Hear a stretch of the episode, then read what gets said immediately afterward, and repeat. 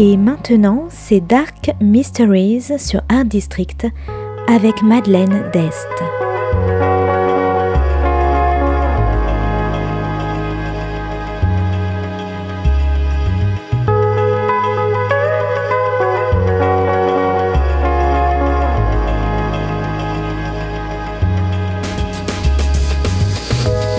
Welcome to Dark Mysteries, a book review show devoted to crime, mysteries, thrillers, and the dark side of human nature. I'm Madeline Diest. Join me as I talk about great books in the crime and mystery genre. Today's book is In a Dark, Dark Wood by Ruth Ware, published by Penguin Random House in 2015. Today is all about hens weekends, memory loss, and toxic friendships.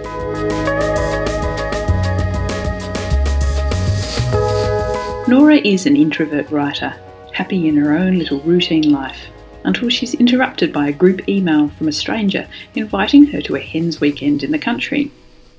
The party is for a friend she hasn't seen or spoken to in over 10 years. Nora is reluctant but curious. She hasn't been invited to the wedding, so why is she invited to the hens weekend? She checks in with another friend on the email, Nina, the sarcastic doctor, who sees Nora a whole lot more regularly.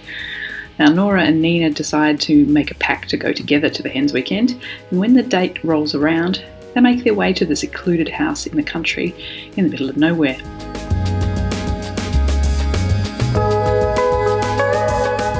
On the way, Nora reminisces about the bride, Claire, who she hasn't seen since high school. Good looking, popular, and confident. She was everything Nora wasn't. They're greeted at the house by the organiser Flo, but at first Nora thinks it's the bride Claire. They look very similar. Now, Flo is a highly strung perfectionist who seems to be on the verge of a breakdown as she desperately tries to organise the perfect weekend for Claire. The other guests include Tom, the only male, and Melanie, who is spending her first anxious weekend away from her new baby. Now, things don't start well for the group. Flo organised a few games which turned snarky and drunken and mean, there's no mobile coverage in the house, no coffee, and it's beginning to snow. Nora, who's used to her own space, is desperate to leave, but she still doesn't understand why she's here. Then she notices strange footprints in the snow. The back door is left wide open during the night, and games with the Ouija board lead to a gruesome premonition of a murder.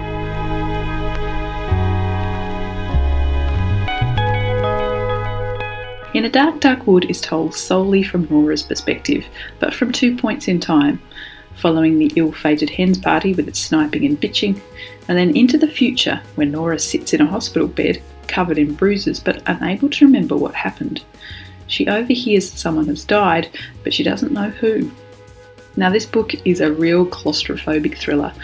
There is a real sense of being trapped in a country house in the snow with no access to mobile networks in the outside world. Oh, and also Nora can't drive. Not to mention, also, worst of all, no coffee. Unlike her routine life in London, Nora can't escape from the hens party, or from her past, or from her ex best friend. And then again, when she's in the hospital, she's stuck with a guard on the door, a memory full of gaps, and the police have confiscated her phone.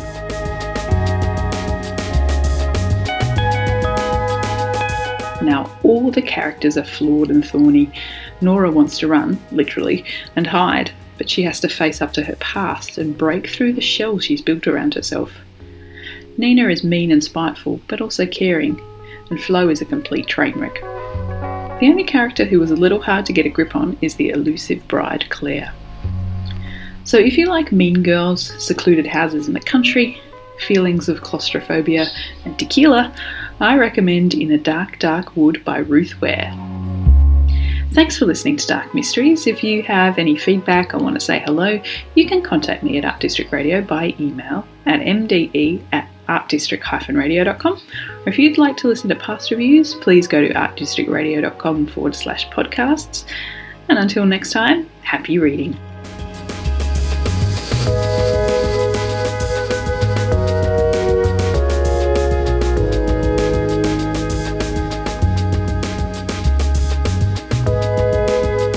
C'était Dark Mysteries sur Art District, la chronique en anglais de Madeleine Dest qui nous vient directement d'Australie.